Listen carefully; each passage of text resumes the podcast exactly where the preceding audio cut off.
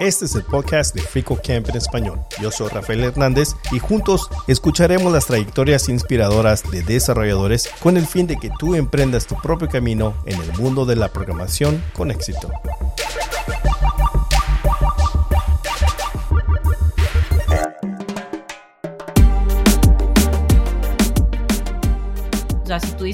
Sabes que le invertí mucho tiempo a aprender Java y no me gustó, no es tiempo perdido. O sea, desarrollaste eh, pensamiento lógico, desarrollaste pensamiento crítico y aparte estás familiarizado con la sintaxis del lenguaje, estás, aparte aprendiste programación orientada a objetos, o sea, increíble, ¿no? O sea, te puedes pasar fácil a otro lenguaje de programación y a otra área de tecnología.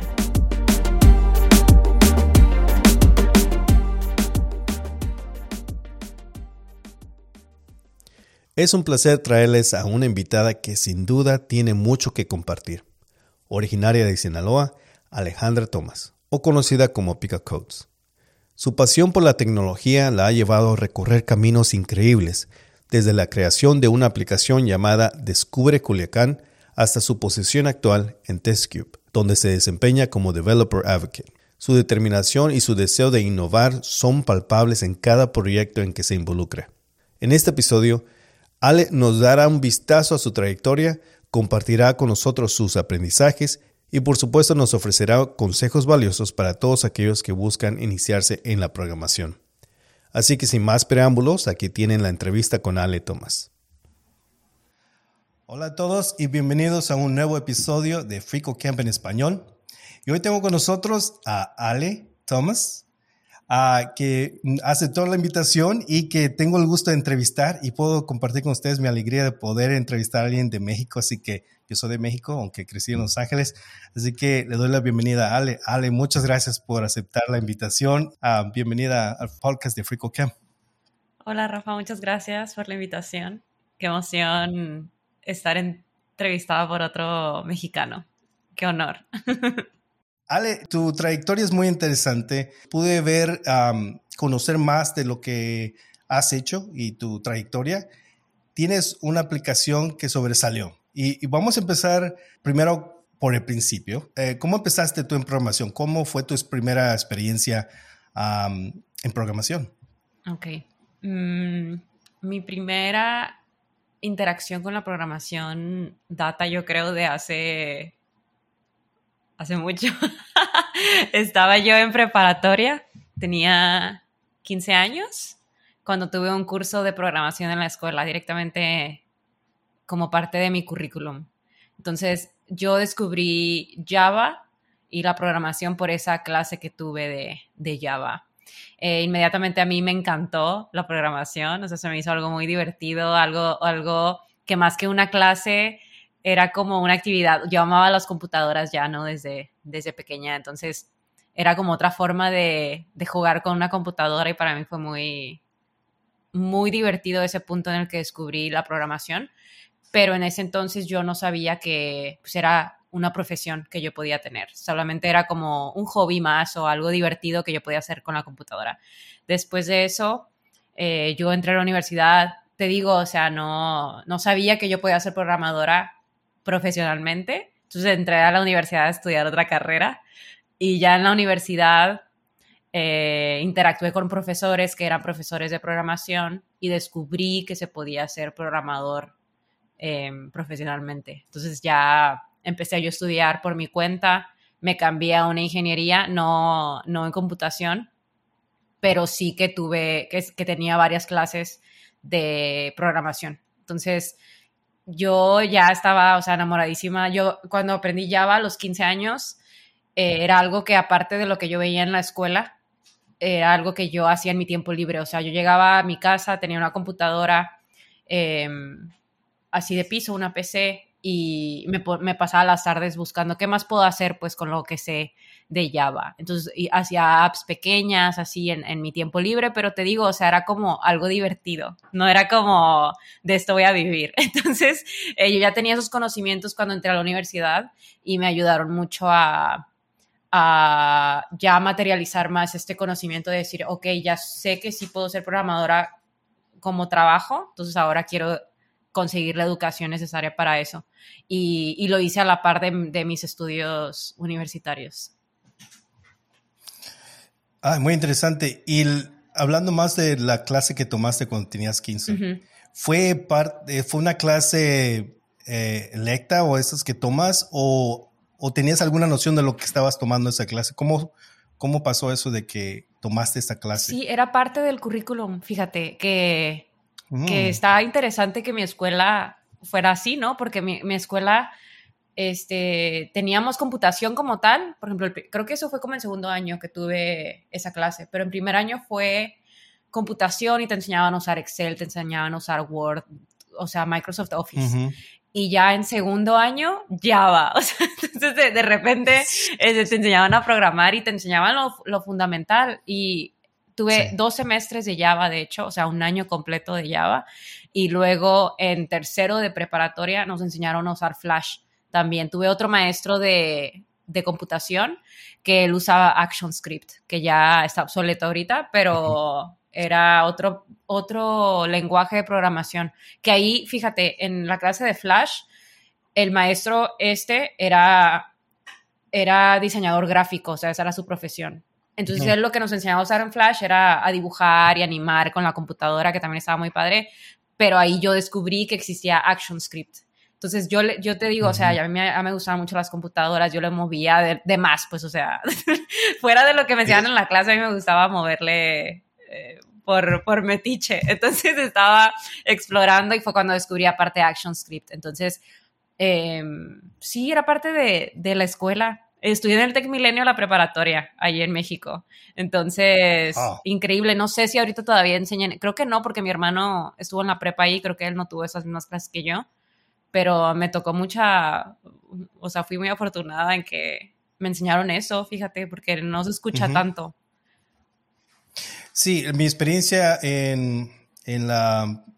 En la ¿qué es, no, secundaria es la secundaria, es que te dan, tienes clases donde puedes tomar ya sea refrigeración, ah, puedes tomar electricidad, y me imagino que esa era una parte de las, de las clases donde podías explorar ciertamente este tipo de, de, carrera sin tener esa noción de que es una carrera, sino para poder, you know, y, creo que eh, eso es lo bonito de poder tener, digamos, a, temprana edad una experiencia con programación o porque uno lo va a ver más como curiosidad y poder profundizar sin tener más esa responsabilidad, digamos, aprender, porque ya sea, digamos, uh, tienes, que, tienes que tener una, un, empleo inmediato o, o, digamos, un grado, digamos, para poder este, graduarte de la universidad.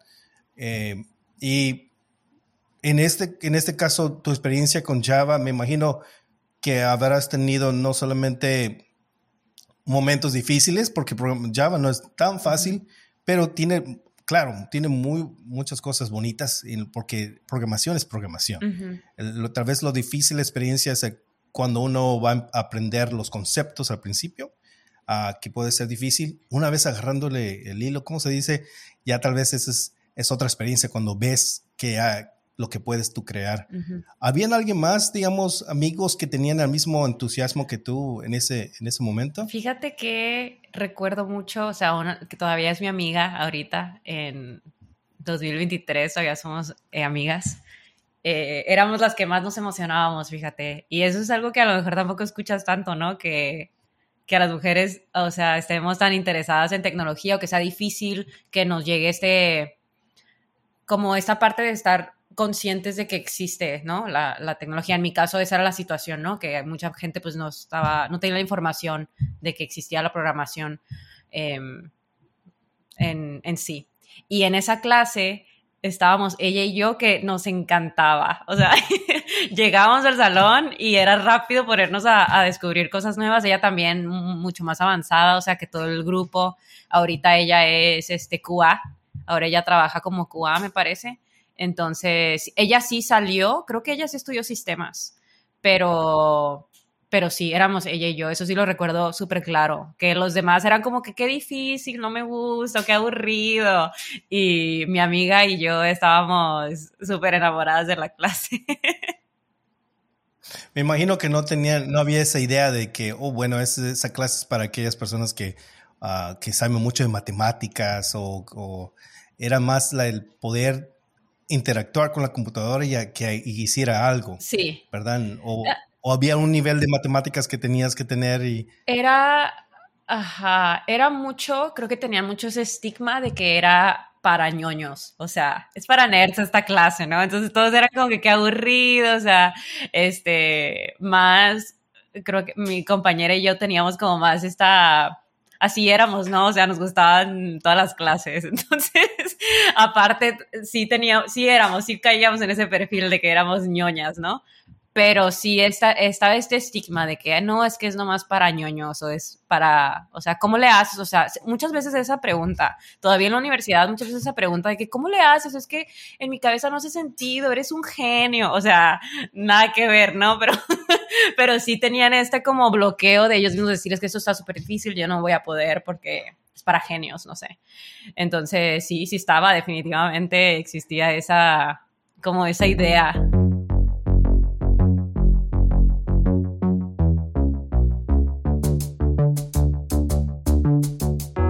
Este podcast de Frico Camp en español es posible gracias a colaboradores como tú que hacen una donación mensual o un regalo único.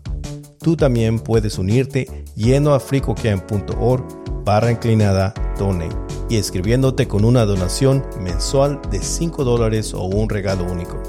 Tu apoyo siempre es apreciado. Juntos con FricoCamp proporcionaremos recursos educativos de programación de forma gratuita.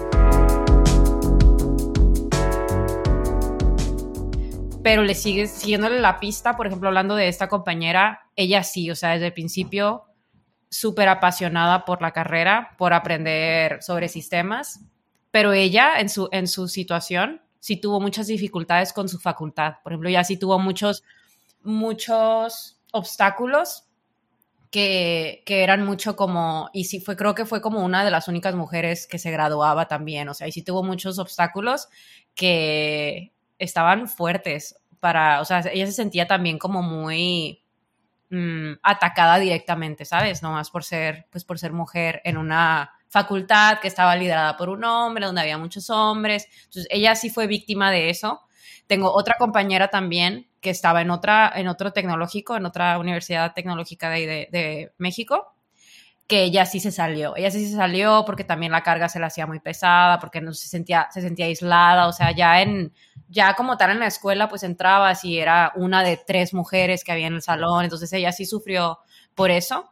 Eh, Fabiola, la primera, eh, sí se graduó y la otra se cambió de, de, carrera, sí.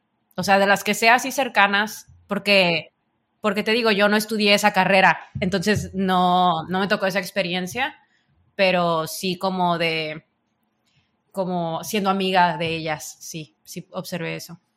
¿Qué fue, digamos, esa parte de programación eh, que tal vez puedes reflexionar en, en, en, cuando tenías 15 o después, que realmente te enamoró? Esa parte, digamos, que puedes decir, esto es para mí, porque ya, digamos, en los 15 no, no tenías noción que podía ser una profesión. Sí. Pero ya una vez que tenías esa noción de que esto es lo que yo quiero hacer, a graduarme, ¿qué fue lo que, te llamó la atención que tú hiciste el clic, verdad? De este es, este es el área que yo quiero seguir estudiando. A mí me encantó que puedes crear lo que quieras. O sea, creo que no hay límites, en serio no hay límites. Y eso, por ejemplo, en la prepa, la primera aplicación que hice, o sea, saltándote del hola mundo y todo eso, ¿no? Este, la primera aplicación completa que hice em, fue como para, para un restaurante, o sea, imaginario, ¿no? Imaginario, pero era como un restaurante y era como un sistema de comandas y cómo ordenar comida y así. Entonces, eso se me hizo muy padre, o sea, se me hacía bien padre que podías inventarte cualquier cosa. O sea, siempre he sentido que, que soy una persona... Eh, pues muy imaginativa, o sea, me gusta mucho imaginarme cosas, escenarios. Entonces era, muy padre pensar en, ¿sabes qué? Ahora quiero, qué padre sería si yo tuviera una página donde puedo registrar todos los, todos los libros que leo o todas las películas que veo y nada más poder crearlo. Entonces eso se me hace muy padre. Y ya cuando estuve en la universidad, que interactué con estos profesores, eh, me tocó, por ejemplo, trabajar con uno que desarrollaba apps móviles nada más, me tocó conocer a otro que, que trabajaba con Python así para análisis de datos y cosas así. Entonces, eh, fue ver todas las aplicaciones y que realmente no había límites en, en, las cosas que puedes crear y que las podías, o sea, tienes todas las herramientas a tu disposición si así lo deseas, pues. Entonces, creo que eso fue lo que hizo más clic conmigo, porque fue algo que que yo disfrutaba hacer desde chiquita, o sea, desde pequeña, que me gustaba jugar con las cosas, ver qué podía crear, inventarme cosas y, pues que todas las herramientas estén a tu disposición es, está increíble, ¿no? Ni siquiera tienes que invertir, o sea, decir tú me va a salir bien caro, ¿no? O sea, puedes crear lo que quieras. Entonces eso estaba, eso fue lo que hizo clic conmigo. Bueno, y tú empezaste con Java y a este punto ya has aprendido y vi algunos videos que, que tienes, um, eres muy um, ágil con CSS o has ah, creado animación. Entonces, ¿tú te defines o, como full stack en ese sentido de que te gustan las dos partes o, te, o te inclinas más en front end ahora que puedes ver? Porque veo que tienes lo que es creativo y usualmente el, el que es más creativo tiende, tiende a ser front end o alguien que tiene un background de graphic designer. Entonces, uh, tú empezaste aprendiendo Java, uh, tal vez has de tener un poco de noción con Python. ¿En, qué área te tú te inclinas más? Um, yo ahorita me considero full stack, ¿no? Ya en esta, ahora ya años después, pero eh, yo sí me consideraba mucho más fuerte en backend, porque en backend pues tenía mucha más experiencia, Em, tenía más fundamentos, yo creo, o sea, vi mucho Java, vi mucho, mucho para estadística, eso lo vi demasiado, o sea, sabía, bueno, aprendí más bien eh, a usar Python, a usar R para análisis de datos, entonces todo eso, eh, yo me consideraba muy fuerte en esos ámbitos. Y, y nunca por mi cabeza pasó frontend, ¿sabes? O sea, hasta después. Entonces, hasta después que descubro el frontend, fue como fue como otro clic así oh, grande que tuve, ajá, de que, wow, esto existe y es todavía más visual, o sea, porque el análisis de datos también puede ser muy visual, ¿no? Sobre todo cuando lo aplicas a estadística. Y está padre, pero sí es mucho, sí es, es más aburrido, ¿no? O sea, bueno, para mí. Y, pues el feedback es más rápido. El feedback, puedes hacer rápido Hello World en una página y rápido puedes ver la diferencia o en CSS. Sí, ajá, exacto. Entonces eso para mí fue otro clic y otro como, otro como punto de inflexión en mi, en mi trayectoria de, de descubrir algo nuevo, pues. Entonces eh, fue, otra, fue otra aventura para mí aprender frontend y, ver qué cosas podía crear. O sea, ya había explorado un montón de cosas que podía crear con, con Java y con Python, con C, con C Sharp. Y, ahora ya estaba descubriendo otras cosas que podía hacer. O sea, era otra, otra gama completa de cosas que podía crear. Y, y me encanta. O sea, me encanta mucho el frontend. Me gusta porque siento que me deja ser más creativa, como dices. O sea, te, te da más espacio para, para tocar con esa parte creativa de hacerlo por diversión, hacer las cosas bonitas, o sea, darles un poquito más de estética, eso está, eso está muy padre. Puedes, puedes decir que eh, es, siento que el tener la, la, experiencia o el conocimiento del backend como lo tienes tú, que tuviste muchos años haciendo backend y venir a frontend, te da esa, ese edge o esa fortaleza de poder crear algo en frontend con el conocimiento lo que conlleva el backend. En, creo, yo soy un poco más de frontend, pero cuando uno no tiene mucho la noción que lleva el backend, claro, uno ya tiene facilidad de usar eh, eh, Node.js o herramientas que te facilitan hacer esa parte, pero me imagino que al tú estar creando frontend, tienes el conocimiento más fácil para ti saber qué es lo que lleva, cómo vas a poder hacer un, database o cómo puedes incluir esto y el otro de, de backend. Sí, creo que aprendes más a conectar los puntos y también ya si estás trabajando estrictamente como ingeniero frontend, aprendes también a qué es realista y qué no. O sea, porque sabes, sabes de verdad todos los componentes, estás consciente de todo lo que, de todos los componentes y todo lo que necesitas, más o menos como la imagen completa. Y a veces cuando estás nada más concentrado en el back, por ejemplo, yo, o sea, yo empecé con el backend nada más, a mí no me importaba cómo se reportaban los resultados, o sea, a mí me importaba cómo funcionaba el sistema y no me importaba si salían todos feos o todos con mala experiencia para el usuario, o sea, porque eso no era lo que a mí me, me concernía, ¿no?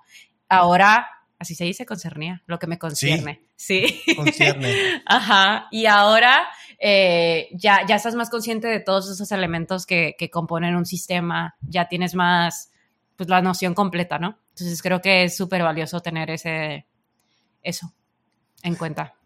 Y, eso es lo que define realmente un full stack. No solamente, digamos, eh, creo que en cierta manera se usa muy, muy ligero el, título, digamos, o el, ponerse full stack. No solamente es el conocimiento de haber hecho ciertas cosas en backend, es realmente conectar esas, esos datos, como dijiste, esas, saber realmente lo que conlleva Ah, y, eso es, un fuerte, digamos, del, fuerte de un, full stack. Hablando de full stack y, lo, y la creación, hablemos de esta aplicación que, que Hizo, hizo noticia, ah, que se, llama Descubre Culiacán. Cuéntame un poco más cómo surgió la idea de crear esta aplicación que me imagino que tiene que ver en, la temporada o el tiempo que lo, la creaste, en, la, en, la, pandemia, pero ¿cómo surgió, digamos, para alguien que no, que pudo pasar también la pandemia y no se le ocurrió crear algo así? Ah, ¿Cómo fue cómo surgió esta idea primero? Em, pues, como dices, o sea, pasó en la pandemia, que era 2020, y todos los negocios estaban cerrando, ¿no? Entonces, Em, todos hicieron esa transición de, ay, ahora vamos a usar Uber Eats nada más, o nada más vamos a usar Rappi, o la plataforma de tu gusto, ¿no? El caso es que ya todos los negocios y, y restaurantes o cafés de, de tamaño mediano a grande estaban haciendo esa transición y hacían uso de sus redes sociales de decir, este, ah, pues ahora vamos a vender por acá y, y, así se, se, siguió el orden de las cosas, ¿no? pero eh, en ese tiempo que estuvimos encerrados y que estas empresas estaban pasando a ser como digitales, em, me acuerdo que empezó porque mi mamá y yo salimos y vimos a los vendedores, em, ¿cómo se les llama? Vendedores ambulantes. Sí, vendedores ambulantes. Em, y, mi, o sea, y somos, yo creo que mi mamá y yo somos muy empáticas a nivel que resulta malo a veces. Entonces rápidamente pensamos de que, ay, pobrecitos, o sea, ¿cuánto venderán ellos que no tienen, o sea, los medios para anunciarse, para, em, pues sí, para hacer esta transición como todos los negocios que ahorita les está yendo bien? O sea, yo tenía, bueno, tampoco les estaba yendo bien, ¿no? O sea, la verdad fue, fueron tiempos difíciles para todos, pero, pero nosotros pensábamos, o sea, más todavía peor a ellos, ¿no? Que cómo están vendiendo si siguen ellos afuera y nadie está afuera. Entonces empezó un poco así, empezó como algo que yo empecé por redes sociales nada más. Entonces por redes sociales yo le tomaba foto a los vendedores ambulantes y compartía la historia, por ejemplo, de este señor que vendía este, mariscos, ¿no? Mariscos y cocos y cosas así. Yo le tomaba fotos y ponía su historia, lo entrevistaba, le grababa un videíto cortito y empezó a tener como que mucho, mucho impacto con la gente en las redes sociales. O sea, mis cosas se viralizaban demasiado, como, ay, yo conozco a ese señor, yo le compraba em, desde que estoy chiquito, no sé, o, cosas así, ¿no? Todos dando una anécdota con ese señor que todo mundo conocía en la ciudad, en Culiacán, en Sinaloa. Y, y, así empezó. Entonces yo compartía las historias. Después la gente decía, ¿cómo, cómo lo ordeno? O sea, porque era como por teléfono, ¿qué hago? Entonces, de ahí nació el crear pues esta aplicación, esa plataforma donde la gente pudiera ordenar, donde la gente pudiera ver a qué horas va a estar el señor ahí ahora que, que pues está diferente por la pandemia, em, cosas así, detalles de hasta cuánto cuesta, cosas así. Entonces, eh, de ahí nació. Entonces, yo dije, puedo crear esto, este, a lo mejor y puedo conseguir que, que me donen, conseguir donativos o algo así, hacer, no sé, dinámicas. El caso es que planeé todo eso em, cuando, estaba, cuando estaba de la escuela remota, o sea, tampoco tenía que ir a la escuela yo, entonces tenía un poquito más de tiempo libre y, y así, eh, lo hice como en una semana, lo terminé de programar como en una semana porque estaba, o sea, te digo, me obsesioné, ¿no? Yo, eso es, algo que, que, que, creo que es muy característico también de un programador, ¿no? Que a veces te, te clavas, o sea, te clavas, es, es un nivel de que tengo que hacer que esto funcione, ya, y te clavas, o sea, no es de que lo dejas pasar días. Entonces, eh, yo terminé esa cosa en una semana y ya lo lancé y mi plan después de eso fue pues conseguir apoyos. Entonces, desde el principio yo, o sea, no lo quería hacer con fines de lucro, fue desde el principio sin fines de lucro. Eh, recaudábamos fondos, entonces íbamos y le comprábamos, por ejemplo, a ese señor, eh, no sé, 100 platillos y ese dinero pues se lo quedaba él. De esos 100 platillos, o sea, los regalábamos aparte, cosas así. Entonces, este, era algo de que empezó por los vendedores ambulantes y luego empezó a crecer con los negocios así locales, o sea, apoyamos mucho el negocio local. Estuvimos como seis meses haciendo eso en medio de la pandemia y, y sí, estuvo muy, fue muy, estuvo muy padre, o sea, porque conocías a todas las personas, todas esas experiencias, podías ayudarles. Eh, incluso nos ayuda, o sea, nos apoyamos del gobierno, o sea, de turismo, nos apoyó, Em, estuvo muy, muy padre, la verdad.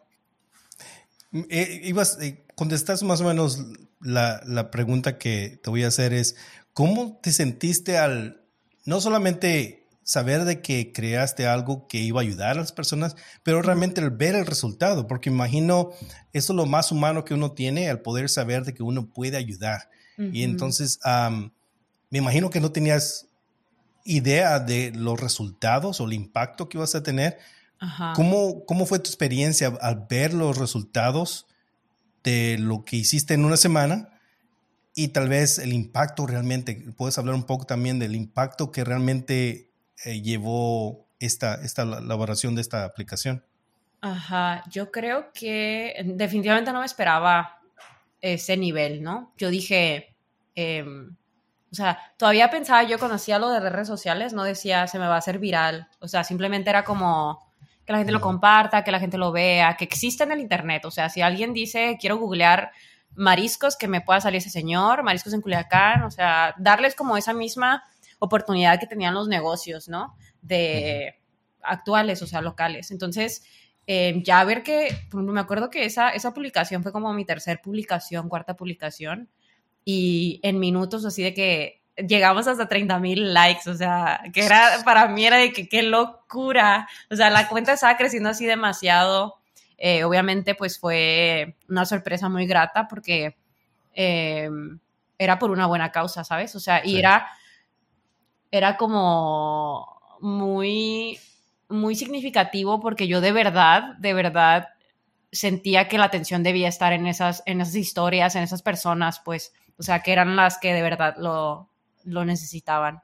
Entonces, para mí fue muy grato el resultado, que fue aparte exponencial y súper rápido, o sea, no fue de que tuve que estar, em, ¿cómo se dice? Eh, trabajando y subiendo 15 posts cada día, o sea, no, rápido resonó con la gente y creo que era algo que todos estábamos sintiendo en ese momento, que estabas encerrado, como que te ponías a valorar más las conexiones entre personas, ¿no? Entonces era más importante para ti ver el lado humano que ver nada más que te estén vendiendo de cosas. Entonces creo que eso resonó muy bien con la gente porque era, todos estábamos muy sentimentales en la época de la, de la pandemia.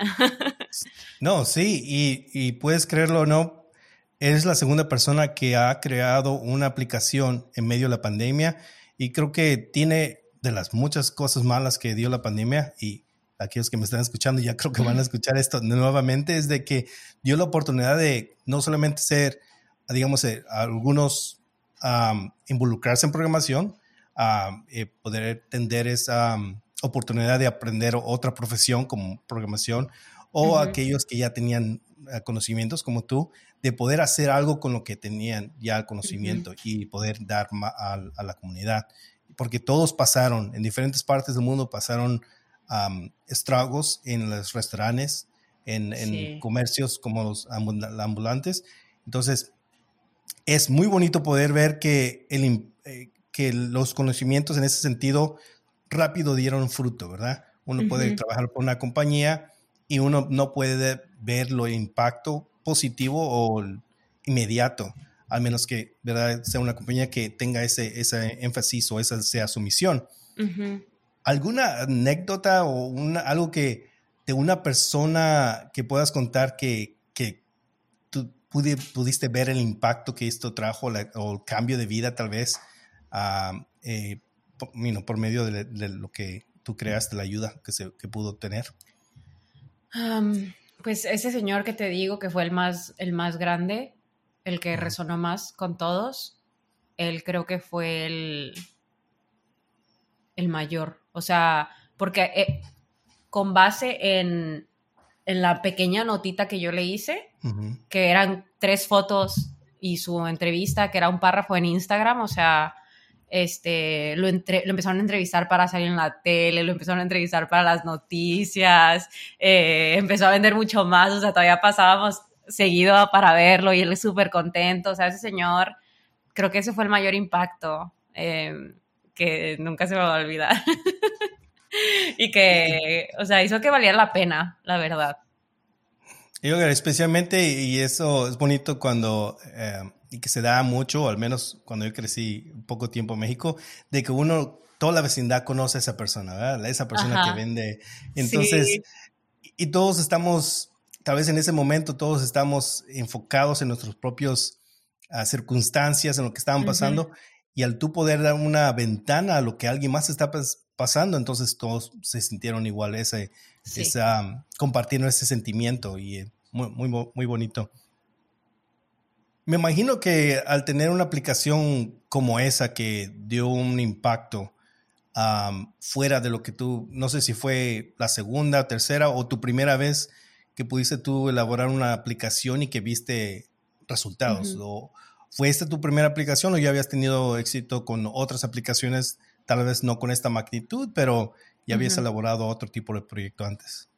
Había trabajado para una empresa antes. O sea, tuve un proyecto que fue, que empezó como una, como unas prácticas y que lo desarrollé, o sea, que presenté un proyecto y me lo aceptaron bajo contrato. Entonces ya fui como un contractor o un freelancer para esta empresa. Entonces ese, ese proyecto sí lo hice y lo que era, ahí sí usé mucho la estadística, era más, era un sistema para una empresa que producía cajas de cartón. Entonces tenían ellos un sistema viejito en su compu donde calculaban em, el orden en que procesaban las cajas para ahorrar papel. Entonces tenía algunas fallas el, sistema, a veces no les daba como que el resultado más óptimo. Entonces esa fue la primera aplicación que hice como, como con un impacto real. fue eso, que les hice un nuevo sistema en sus compus donde la, la, señora que estaba, bueno, la señora, la ingeniera que estaba a cargo de, de, programación de la producción, este, manejaba para, para acomodar las cajas y los tipos de cartón y todo eso. Entonces esa fue la primera que, que hice. Después de la aplicación de, que, que hiciste de uh, Descubre Culecán, cambió, digamos, no solamente tal vez me imagino tu vida o tu trayectoria, pero cambió tu perspectiva con respecto a programación o ya, digamos, ya sabes que podías crear cualquier cosa con programación, pero algo más que añadió el poder ver el impacto inmediato? Ah, me imagino que es, esa es la, experiencia más grata, es poder ayudar a alguien a, que, que, que, la aplicación que creaste para de estadísticas para la otra compañía. Para mí cambió mucho, o sea, eso tuvo mucho, influyó mucho en, en el trabajo que, que estoy realizando ahora incluso. O sea, mm. porque yo he tenido trabajos de tiempo completo desde, desde los 17. Entonces, siempre estuve trabajando, siempre estuve en el mundo corporativo, o sea, desde que estaba, desde que salí de la prepa y que ya era legal trabajar pues en, tiempo completo en, en México.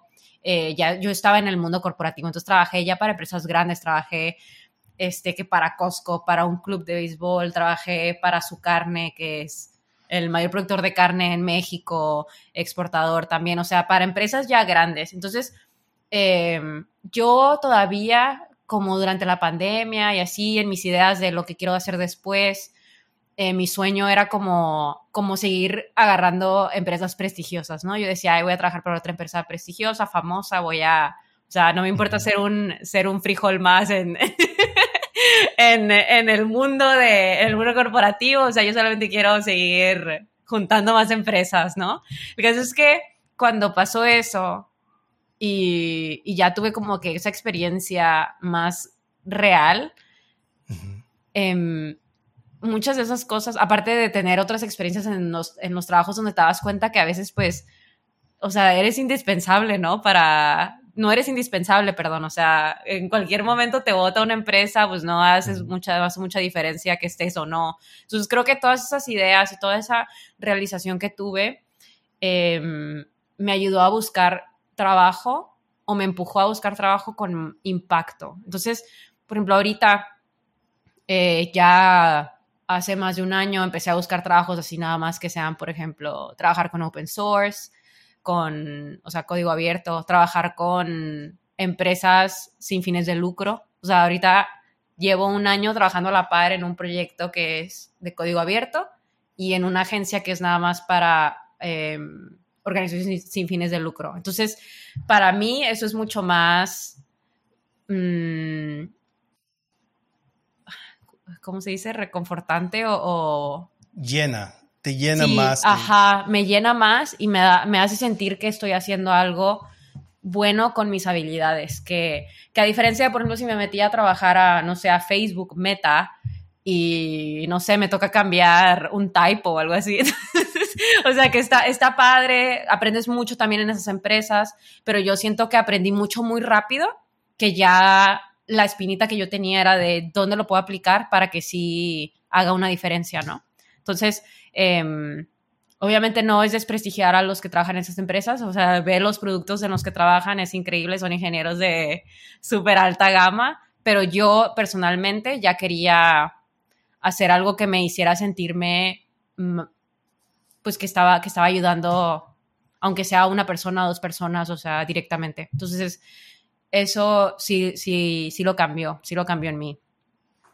Y sí, eso es lo que yo iba, es que realmente la, la, programación es, es, es poderoso, el, lo que uno puede hacer. Es un sinfín de cosas que uno puede hacer en programación, no solamente hacer una página de internet, ah, no, no, solamente una aplicación móvil, hay mucho más que uno puede hacer. Y, y el tener esa parte donde uno puede aplicarlo y, y ver los resultados es, es también eh, poderoso en el sentido de que llena. Yo creo que no todos tienen ese, digamos, esa, esa experiencia que me imagino que si todos tuvieran la, experiencia de poder ver inmediatamente impacto positivo en la humanidad, podrían cambiar tal vez el gusto o el, enfoque en qué tipo de compañía. Puede ser que sí o puede ser que no, pero es muy bonito que tú pudiste tener esta experiencia ah, y que eso cambió, digamos, en lo que es en las compañías que tú estás buscando poder trabajar. Ah, hay una etapa también muy interesante en, tu trayectoria que es nómada. ¿Cómo fue tu experiencia y, cómo surgió la, idea de, eh, de, viajar o, eh, no sé en, qué área de nómada, digamos, puede, hay unos que viajan por el trabajo, hay otros que eh, específicamente viajan y, trabajan por contrato en cada parte. ¿Cómo fue tu experiencia y cómo surgió esta idea de, ser nómada? Em, pues surgió por, por la libertad que tuve con mi último trabajo. Em, con, mi con, mi último trabajo, este, podía trabajar donde sea. Entonces tengo compañeros que están en Europa, tengo compañeros que están en Asia, en las Américas. Entonces, eh, no, les no les importa realmente dónde estés, siempre y cuando pues, tu trabajo dé resultados, ¿no? Entonces, eh, me empezó a dar esa espinita como, pues si tengo esa libertad, ¿por qué no la aprovecho? Si no estoy atada a ningún lado, eh, tengo la libertad de mis jefes, de mis compañeros, este, voy a explorar otros países. Y así empezó. Em, tampoco, tampoco, o sea, hay niveles, ¿no? O sea, yo no estaba tan extrema como algunos que sí cada mes, es que sí son nómadas digitales 100%, ¿no? O sea, que cada mes, cada dos meses están en un país diferente. No, yo pues como viajé sola, o sea, era difícil para mí encontrar encontrar personas en la misma situación que yo, pues, o sea, mi familia, pues, no están, no tienen trabajo, simplemente no, no me iban a acompañar, este, mis amigos también estaban como que atados a un lugar, ¿no? Entonces, eso tuvo mucho que ver en qué lugares iba, eh, qué tanto y, y sí, con, con qué frecuencia me iba, porque pues también soy una persona que, que soy muy, mm, muy introvertida en el sentido que me gusta mucho estar en mi espacio. Entonces, sí, era mm. como, me voy a ir por un mes o dos meses, pues, o sea, periodos largos para no tener que estar moviendo tanto, tener mi propio, ir a mi propio ritmo explorando la ciudad o explorando el país en donde estoy. Y, y sí, así surgió porque tenía la libertad en el trabajo. Algo que te haya, eh, lo, bonito de viajar, creo yo, y lo he oído, oído en, en, otras personas, es de como la experiencia que tuviste al crear una aplicación te da esa perspectiva que uno no puede entender hasta que uno tenga esa experiencia. Imagino que, y, me puedes corregir si no, que tal vez esto también abrió otras, otros, otras este, oportunidades, otros conceptos o ideas que no te hubieras tenido si no hubieras tenido la oportunidad de viajar. ¿En qué manera tú puedes ver o ah, en una manera de estar en otras culturas, no sé en qué partes hayas viajado, pero algo más que tú puedes, digamos, te enriqueció el poder viajar y explorar a tu ritmo uh, y estar en otras partes del mundo trabajando? Creo que me ayudó mucho a ver la forma en que yo veía el trabajo. O sea, para mí, yo, o sea, te digo, tengo trabajando muchos años, ¿no? Desde que estaba pequeña. Entonces, bueno, joven, no pequeña, joven. Este, y creo que yo siempre tenía esa idea de que el trabajo es todo, o sea, yo necesito un trabajo mejor, necesito ganar más, necesito este, salir adelante, necesito ganar toda la experiencia que pueda, prepararme, prepararme. Yo era, yo era workaholic, así, a más no poder. Entonces, cuando pasa todo esto de la pandemia, cuando pasa todo esto de que yo me hace el clic de que quiero trabajar para algo que, de, que tenga impacto y aparte dentro de esta empresa donde me dejan estar donde yo quiera y tuve también experiencias fuertes donde tenía empleadores que eran muy controladores, o sea, que era muy, muy, muy restringido todo, es cuando yo me doy cuenta que el trabajo, o sea, empecé a ver, cambió con, por completo mi noción de cómo yo veía el trabajo. O sea, para mí el trabajo era todo, ¿no? O sea, si yo no tenía trabajo, también estuve como dos meses en un Inter que, que estaba sin trabajo. Entonces, esos dos meses yo jamás había estado sin trabajo desde hace, desde hace como ocho años. Entonces, yo siempre, cuando estaba en un trabajo, me saltaba al otro. O sea, me iba porque ya tenía otra oferta, ¿no? Entonces, siempre era así. Y ese último trabajo que yo dejé, lo dejé porque te digo, yo me sentía, ah, sentía mucha presión, ¿no? Ese trabajo no era, no era bueno para mí. Entonces dejo ese trabajo, en dos meses estoy buscando trabajo y me siento así como súper perdida, que, que soy yo sin mi trabajo, o sea, que soy yo fuera de mi trabajo. Y viajar y estar, o sea, convivir más con otras personas, otras culturas, me hizo mucho ver que el trabajo, después de todo, es nada más un medio para hacer lo que quieres, o sea, no debe ser tu vida. Yo tenía esta idea, o sea, ¿cómo vas a tener esta idea a los, a los 20? O sea, ¿cómo vas a tener esta idea de que el trabajo es todo lo que eres? Nada que ver, ¿no? Entonces, eso me, me hizo ese clic, eh, ver otras culturas, tener este espacio, esta libertad de, de, ok, ya trabajé lo del día, cierro la laptop y me salgo y exploro, o sea, me tenía que obligar así eh, a decir, no, trabajas hasta las 2 de la tarde si empiezas desde las 6 de la mañana cierras la laptop y te vas a caminar o te vas a ver algo o te vas, no sé, sal. Entonces, eso lo tuve, me tuve que empezar a forzar a hacer eso y, dejar de presionarme tanto con, o sea, ya hiciste lo que tenías que hacer, ya te pagaron lo que te tienen que pagar, o sea, ya vete a disfrutar. Entonces, creo que ese, ese fue el, el cambio más grande que tuve, que, que dejé esa aprensión con el trabajo que tenía, porque estaba grave, o sea, a mí me afectaba mental, físicamente, emocionalmente. O sea, si algo iba mal en el trabajo, nada iba bien. Entonces yo tenía esa, esa codependencia con el trabajo y definitivamente viajar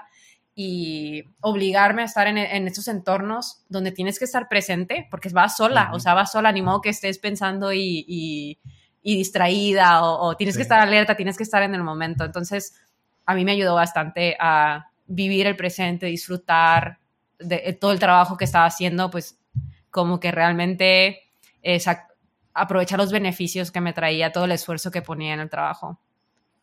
Qué, bueno, qué bueno, y porque puede ser que te hubieras podido realizar o tener, darte cuenta de esta necesidad o esta, digamos, dependencia mucho más después y donde podría haber más otras cosas, ¿verdad? Que, que, usualmente surgen, ¿verdad? Que dolor de espalda, otras cosas que puedan surgir, el estar uno trabajando constantemente. pero qué bueno que pudiste tener esta, esta experiencia y, y tener, saber de que al, último día, al, al, final, el trabajo, ¿verdad? Es solamente eso, trabajo y no necesariamente lo que te identifica o te da el valor. sí. Ah, estás trabajando con TestCube. Y estás trabajando como advocate, que no sé si tiene relación, creo que tiene relación con DevRails. ¿Puedes decir qué es la diferencia? Y ya, empezamos. ¿Qué es la diferencia de advocate y DevRails? Eh, como tal, un, un developer advocate es o sea, como su nombre lo indica, ¿no? Tú estás ahí para abogar por tus usuarios, que son los developers o los desarrolladores de tu producto. Entonces, eh, DevRel es, muy parecido, o sea, está en la misma rama, solo Developer Advocate es como una ramificación de, de DevRel.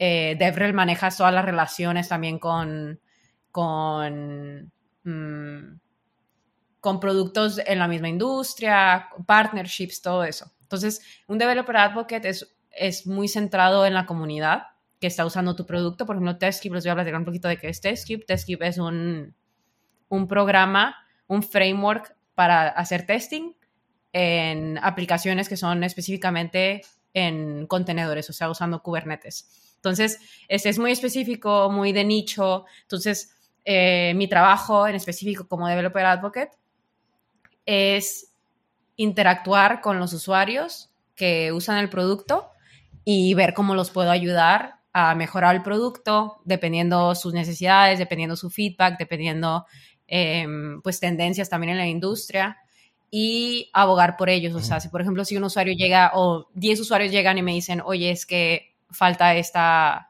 este feature, entonces yo voy con los ingenieros y yo tengo que abogar por el que está usando, ¿no? De que, mira, es que tenemos tantos datos de que estas personas necesitan eso, tienen este use case, eh, hay que implementar esto, o incluso apoyar en la implementación para esas, esas, esas features, o no sé, al darles la voz a, a los usuarios de tu producto. Entonces, es también darles las herramientas para usar tu producto de la forma adecuada.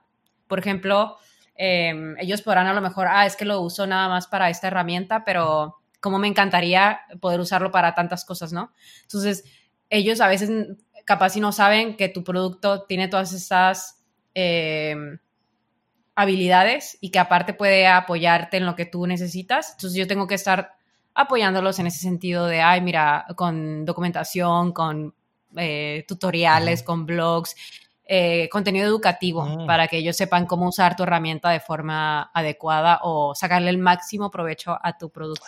Entonces, eso es más o menos lo que es un developer advocate. Oh, ok. Te iba a preguntar con respecto a eso. Sí, yo pensé que en lo que es el DevRails hay varias áreas o diferentes DevRails que he escuchado. Aquellos que tal vez crean contenido, ah, ya sea a través de cursos de video o, o blog posts, o documentación, pero también aquellos tal vez que son, van a conferencias. Uh, entonces, pero tú mencionaste al final que también para dar soporte a los, a los developers, también creas estos blogs, estos uh, videos. Entonces hay una, como una línea muy delgada entre lo que es un advocate y un DevRails. Uh, ok, que también hubo un tiempo que hubo Tech Evangelist, no sé si Evangelist tenía también ahí el prefix um, evangelist. Muy interesante.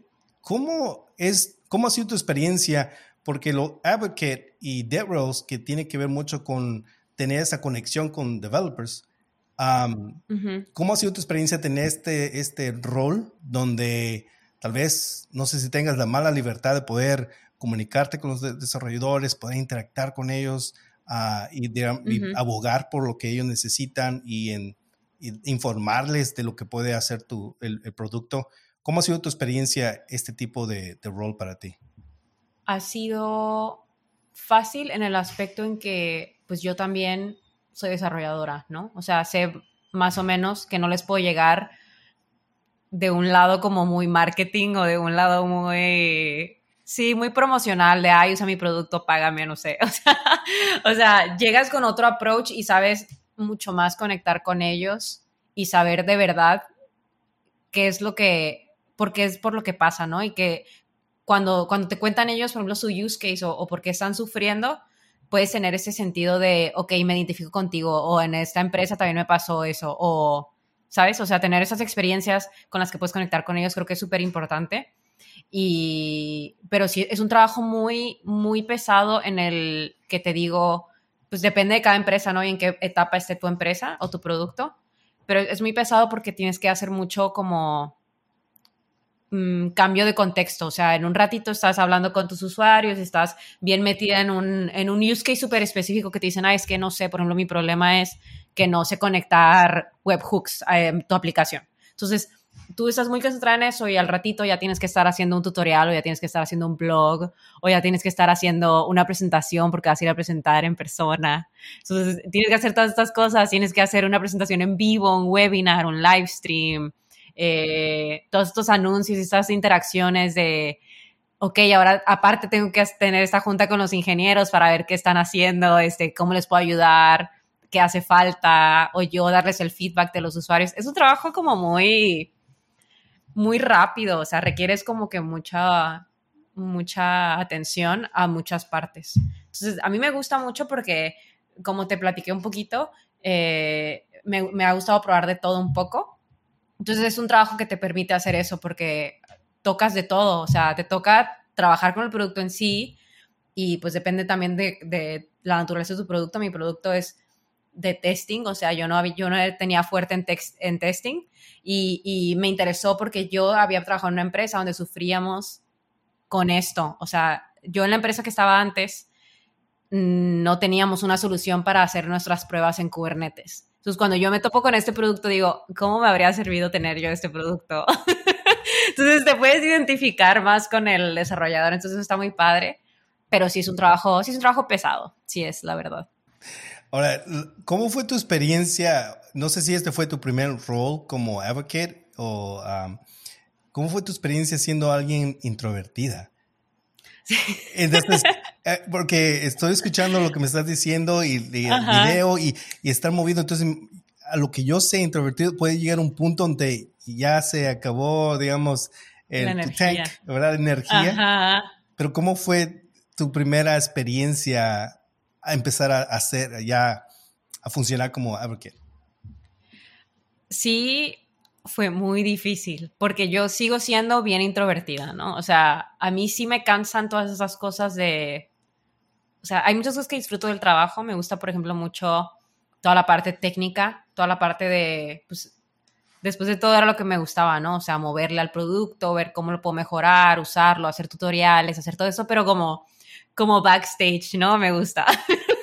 ya cuando tengo que hacer, por ejemplo, un webinar, que tengo que ir a presentar en persona, todo eso, sufro. O sea, no te miento, sufro que digo, ay, pero pues, o sea, ni modo, es mi trabajo, lo tengo que hacer, pero si son cosas, ponle que el 80% del trabajo me encanta, el 20% que es todo esto de que tengo que presentar y eso no me gusta. O sea, de verdad, así de simple, porque termino bien cansada, termino agotada, termino eh, como drenada de que, ok, ya terminé esto, ya no quiero hacer nada todo el día. y así de repente se juntan las cosas que en un día tengo que hacer como cuatro presentaciones, tres presentaciones. Sí es cansado, pero sabes que no es tan, no es tan raro. He conocido muchos eh, developer advocates que están igual que yo, que somos también introvertidos. Entonces, creo que es, es cuando, ah, o sea, no, ningún trabajo es 100% perfecto, ¿no? O sea, entonces digo yo, sí nivela más o menos con todo lo que me gusta, pues me puedo aguantar esas cosas que no me gustan. Eh, claro, no, no el ser introvertido quiere decir que uno no puede ejercer esta profesión. Ajá. uno se adapta, uno aprende a poder hacer la sí. a sobresalir, pero siempre hay un gaste. ¿Cómo ha sido, digamos, tu experiencia estar sumergida en, este en el mundo que, gobierna el inglés ah, y, tu experiencia tal vez cultural? No sé si ah, es, muy fuerte la, experiencia cultural, especialmente cuando ya saliste, digamos, de, México y pudiste viajar. Em, sí, es muy diferente y sí, de repente extraño eh, pues estar trabajando con puros mexicanos, con solo mexicanos sí es muy diferente. Al menos mis experiencias personales, he tenido experiencias increíbles con equipos mexicanos, que la verdad, hasta el día de hoy, o sea, nada se compara, ¿no? Con eso. Es, es o sea, cualquiera de cualquier país nunca, creo que va a conectar muchísimo mejor con los de su país, ¿no? Em, ese es el caso para mí. Y he tenido varios shocks culturales, claro, o sea, la, la cultura es muy diferente. Por ejemplo, ahorita trabajo con mayormente estadounidenses y europeos, que los estadounidenses son un poquito más parecidos en que con el trabajo son así como que bien clavados, ¿no? También eh, los mexicanos también suelen ser así un poco. Eh, los europeos no, los europeos son súper relajadísimos. Eh, les gusta, ellos, por ejemplo, a las 4 termino, a las 4 termino y ya no te contesto. o sea, ellos desaparecen, rechazan las, las juntas después, o sea, y uno como mexicano, estadounidense, le da como esa culpa de no, es que nada más me puedes ver a esta hora, entonces te acepto, aunque sean las 5 de la mañana, aunque sean las 8 de la noche, ¿sabes? Entonces, es como esta, esa diferencia en cultura sí ha sido, pues, impactante para mí, aparte también al relacionarme con otros, también es muy diferente manejarte en otro idioma, porque aunque lo domines, aunque seas súper bueno en los dos, tres idiomas que hables, Em, es diferente porque pues cada idioma viene con, sus, con su propia cultura atada, ¿no? Yo, por ejemplo, no me siento, nunca me he sentido la misma persona en inglés que soy en, que soy en español, ¿no? Entonces, ejemplo, en inglés me siento como muy seria, me siento muy así, pues obviamente más porque en mi vida, cuando he tenido que hablar inglés, casi siempre ha sido en la escuela o en el trabajo. Entonces, tienes como que esa idea del trabajo, es, el inglés es profesional y, así te presentas, ¿no? Entonces, para mí, eso, eso ha sido creo que lo más complicado, que a veces digo, ay, siento, o sea, a veces hasta en el trabajo, ya es mi trabajo que es así de hablar con gente y todo eso, a veces hasta mi, mi manager me dice que suéltate un poquito más, o sea, como que muestra más tu personalidad, así, pues en inglés a veces siento que no puedo, o sea, es, son cositas así que, que sí, que sí son complicadas a veces, que sí obviamente se extraña de, poder hablar con alguien que hable tu idioma natal, pero, pero sí, o sea, es muy difícil a veces. Hola, espero que estés disfrutando esta entrevista. Quiero aprovechar esta pausa para compartir contigo otros recursos que FricoChem también tiene para ti en español. En nuestra publicación en español encontrarás más de 400 artículos, tutoriales y manuales traducidos que cubren conceptos fundamentales de Python, JavaScript, Java, Linux y muchos otros que te ayudarán en tu aprendizaje continuo. Pero si estás buscando videocursos completos para aprender construyendo proyectos de práctica, visita nuestro canal de FreeCodeCamp en español en YouTube. Ahí encontrarás videocursos completos que suman más de 40 horas de práctica construyendo proyectos paso a paso para aprender Python, JavaScript, React, Node.js y más. Todos los enlaces de estos recursos gratuitos y otros los encontrarás en las notas de este episodio.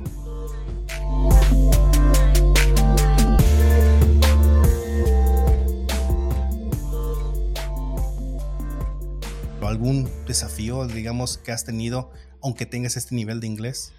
Creo que lo más difícil para mí fue cuando empecé a entrevistar a empresas, con empresas estadounidenses. Em, eh, ahí, ahí fue cuando yo llevo hablando, yo fui hasta maestra de inglés, o sea, uno de mis trabajos fue también ser maestra de inglés, que he hecho todo, este, fui también maestra de inglés, entonces yo tenía toda esa preparación de, ok, sé que hablo muy bien inglés académico, o sea, tengo todos estos certificados, tengo todas estas cosas, he dado clases de inglés por tantos años, entonces yo me sentía como muy buena, o sea, en mi entorno pues estaba en México y en el trabajo yo lo podía usar bien, el caso es que ya cuando, cuando empiezo a buscar trabajos de programación en Estados Unidos y que ya me entrevistaban pues completamente en inglés, ahí era, fue, ese fue el mayor desafío que yo tuve porque yo no tenía como que esa, me empezó a dar esa mm, como desconfianza en mí misma. Entonces, a mí me iban a entrevistar y me daba miedo, yo decía, o sea, precipitadamente, ni siquiera pasaba, ¿no? Yo antes de que me entrevistaran, que me mandaban el invite o que me iban a decir, te voy a marcar o algo así, yo ya decía, ¿y si no lo entiendo? Y si no le entiendo y me hace una pregunta muy difícil y no le entiendo y me quedo sin saber, o sea, ya todos estos miedos de qué hago, sabiendo que yo ya, o sea, yo ya tenía este nivel de inglés bueno, yo decía, qué vergüenza si me pasa eso, o, muchos términos que como yo estudié programación sola, que ni siquiera, eh, algo que me pasó mucho es que no sabía pronunciar las cosas bien porque aprendí mucho leyendo, entonces yo siento que tengo buen vocabulario en inglés porque aprendí muchísimo leyendo, yo leía, yo leo mucho, entonces ese, pero también, o sea, leo puro como ficción o cosas así.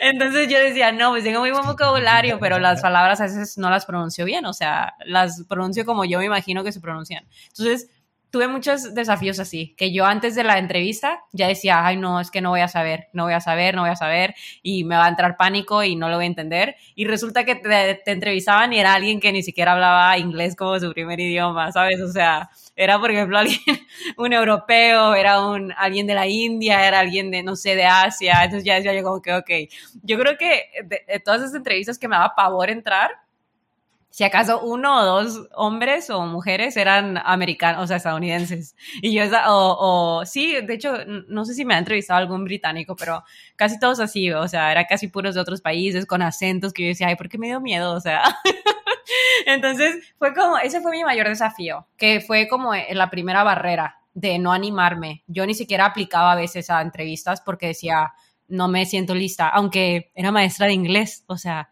entonces creo que, creo que ese primer paso es el más difícil. Ya que te das cuenta, ya que entras, o sea, te das cuenta que, que tú no eres la, la excepción a la regla, o sea, tú eres más o menos, tú eres uno más de los que tiene un acento diferente, que habla más de un idioma, o sea, y, está súper bien eso, porque aparte llegas con otra perspectiva, llegas con otro, con más cosas que añadir a tu entorno. Entonces, eh, fue ese, fue el desafío que yo tuve. Ya, en el ya ahora ya, o sea, súper confiada, con todos hablo. Entonces ya no me importa, no me importa, la verdad. Es cierto, ese, esa idea uno que tiene que tal vez tiene que ser una pronunciación correcta. Cuando uno llega realmente a saber de que hay por ende, que es remoto, va a haber de diferentes partes del mundo y hay muchos acentos. Y el poder saber de que también hasta es este bienvenido el acento, ¿verdad? en cierta manera no hay problema, ¿verdad?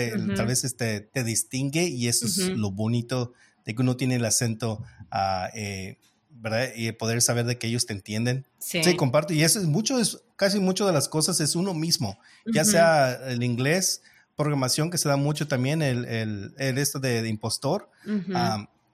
y creo que esas, esas batallas que uno pasa también en lo que es el principio de programación y creo que añade más para aquellos que estamos aprendiendo inglés, ah, especialmente si están aprendiendo ya de verdad más adulto, aprender el inglés y, y, saber que uno es capaz en programación, pero tener que aprender el inglés a un nivel que, eh, y enfrentar esas entrevistas que, aunque sepas inglés, es este, da pavor, uh, porque hay las historias de, de, las entrevistas no son muy, muy bonitas del whiteboard y todo eso, así que, bueno, Alejandra, eh, ¿qué consejo le darías a alguien que está aspirando a entrar a programación, pero no necesariamente tienen esta, no están siguiendo la, la, popularidad de entrar en frontend, que, que hay un buen número, pero en backend no es mucho. ¿Qué, ¿Qué consejos le darías en términos de en dónde empezar? No es tan importante como con qué, con qué programa, con qué lenguaje de programación empieces,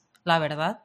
Creo que lo importante es que empiecen, simplemente. O sea, si quieren, tiren un, tiren un volado, no sé, para que se decidan, pero empiecen porque algo que está, lo, mejor de la programación es que los fundamentos y eso son muy traducibles. Entonces, si tú empiezas con Java, si tú empiezas con Python, si tú empiezas con JavaScript eh, y realmente dominas los fundamentos, es súper fácil cambiarte. O sea, si tú dices, ¿sabes qué? Yo aprendí Python, pero no sé las aplicaciones, no sé, no quiero hacer machine learning, ni quiero hacer eh, datos, ni nada de eso, quiero probar ahora con frontend. Entonces es súper fácil que tú ya conociendo una estructura, conociendo una sintaxis, conociendo cómo funciona, cómo opera un lenguaje de programación, te cambies a usar JavaScript. Y es súper sencillo traducir todas estas técnicas que nada se te va a hacer complicado si tú realmente llegas a dominar un lenguaje de programación, vas a poder dominar el que sea, realmente. Entonces, creo que eso es muy importante, eh, que nada más se decidan para empezar, no importa con qué empiecen y ya pueden, eso es lo, bonito, que puedes explorar muchas cosas. O sea, si tú dices, sabes que le invertí mucho tiempo a aprender Java y no me gustó, no es tiempo perdido, o sea, desarrollaste eh, pensamiento lógico, desarrollaste pensamiento crítico y aparte estás familiarizado con la sintaxis del lenguaje, estás, aparte aprendiste programación orientada a objetos, o sea, increíble, ¿no? O sea, te puedes pasar fácil a otro lenguaje de programación y a otra área de tecnología. Entonces creo que ese es mi consejo. Empiecen, no se claven tanto en qué lenguaje aprendo, o sea, sigan, aprendan el que sea primero. Ya después exploren y aprender uno les va a dar esa libertad y esa capacidad de explorar. Perfecto. ¿Qué herramienta tú crees que sería esencial para alguien que estás empezando? Una herramienta que tú dices, este sería muy bueno para alguien que quiere empezar en programación, deben tener. Pues un, un si van a usar un code editor, que usen VS Code y ya le instalan Live Server si quieren frontend para que estén viendo todo. Si están aprendiendo, pero yo pienso que principalmente para recién, recién aprender, sirve más un editor en línea. Por ejemplo, FreeCodeCamp que te deja programar, o sea, hacer ejercicios si estás viendo en ese mismo momento lo que está pasando. También está esta otra plataforma que se llama Scrimba, que también es igual, o sea, es muy práctica, es, o sea, a la vez desde tu, desde tu ordenador, ¿no? digo, desde tu navegador, no le necesitas instalar ningún editor. Creo que ahí ya te está saltando varios pasos, o sea, primero eh, empieza con herramientas así, que te dejan que te dejan probar desde tu navegador, o sea, con detallitos así. Y es el primer paso, una herramienta así, como, pues como FreeCodeCamp también. No es comercial, no me pagaron. pero, pero sí es algo súper bien porque, porque no necesitas comprometerte tanto como para ver si es algo que te gusta o no. O sea, si es algo que vas a decir es para mí o no es para mí, y ya le instalaste como mil cosas a la computadora, pues no. O sea, empieza. Muy de acuerdo, muy de acuerdo, porque esa es una de las cosas que tal vez uh, personas no saben eh, dónde empezar, porque antes, ya ahorita ya cambió, pero antes tenía que bajar tantas cosas para que funcionara. Digamos, si es backend, mucho más cosas eh, sí. que instalar, dependencias. En el frontend, ¿verdad? Ha cambiado uh -huh. bastante pero es cierto, hay muchos, uh, el VS Code también, que ahora lo puedes hacer en navegador. Uh -huh. Hay muchas herramientas que te permiten ejecutar código en línea. Replit también lo puedes hacer en Python. Sí. Um, y no necesitas tenerlo. Y lo digo también porque tal vez alguien no tiene un, una computadora, uh, un ordenador que es suficientemente Potente. fuerte, tal vez Ajá. una tableta el internet lo puede hacer y pueden hacerlo también en el teléfono. Así uh -huh. que realmente hay muchas herramientas ahora que pueden um, explorar y que tal vez vamos a agregar, voy a agregar ahí en las notas eh, VS Code que lo pueden hacer en, en línea uh -huh. uh, y lo que mencioné ahorita, Replit, para que ustedes si quieren eh, explorar y aprender o están siguiendo un tutorial ya sea en, en artículo o en video, uh -huh. puedan hacerlo si es que no tienen nada ahorita. ¿verdad? Estamos asumiendo que no tienen ninguna herramienta en su computadora. Así que algo más, Alejandra, ha sido un gusto realmente poder uh, conocerte um, y tener um, la primera mexicana en el podcast. Así que um, no sé si quieras agregar algo más. Pues más que nada un agradecimiento. Gracias por la invitación.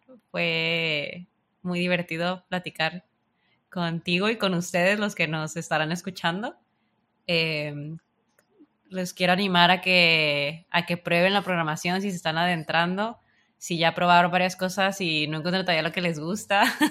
hay muchísimas aplicaciones, hay muchísimas cosas que pueden hacer. Eh, pueden tener grandes impactos o trabajar en sistemas grandísimos, o sea, cualquier, cualquiera que sea su objetivo es válido y, y hay muchísimas herramientas, es lo bueno de, hoy en día, que tenemos muchísimas herramientas a nuestra disposición, así que no se desanimen, es un área en el que eh, hay espacio para todos. Entonces, eh, les deseo mucho éxito si están emprendiendo su camino en la programación. Si les da miedo el inglés, que no les dé miedo, anímense. Ustedes son su, su peor enemigo, créanme. Este, la verdad que todos podemos. Y, y ya el, sí aprender programación en un mundo donde casi todos los recursos están en inglés es un logro increíble. Entonces, sigan así. Ale, ¿algún lugar donde tú quieres que se conecte contigo? ¿Alguna red social? Yo sé que tienes a TikTok o tienes unos videos que has creado, especialmente en CSS, por cierto, si están interesados en CSS, animación puedes compartir algunos lugares donde tú quieres que te, que te sigan y puedan conocer más de lo que tú estás creando. Sí, me pueden encontrar en Instagram, en Twitter, TikTok como Picacodes, Picacodes, como Pikachu y Codes. este, así me pueden encontrar. O si me quieren buscar en LinkedIn también, estoy como Alejandra Tomás o Alel Tomás, creo. Entonces, sí, siéntanse libres de mandarme mensaje. Eh, respondo normalmente más por Twitter, si me quieren escribir, que me pueden poner una mención, hacerme preguntas, lo que quieran. Eh, y si, si quieren empezar una conversación conmigo, está, siéntanse libres de hacerlo. Vamos a incluir los enlaces de Twitter, Instagram, en LinkedIn, en TikTok, ahí en, en las notas, así que ah, pueden seguir a Ale y muchas gracias nuevamente Ale, ha sido un placer poder conocerte y compartir esta historia en tu trayectoria con la comunidad de FreeCoCamp. Así que a todos, muchas gracias por escuchar y nos vemos a la próxima. Gracias.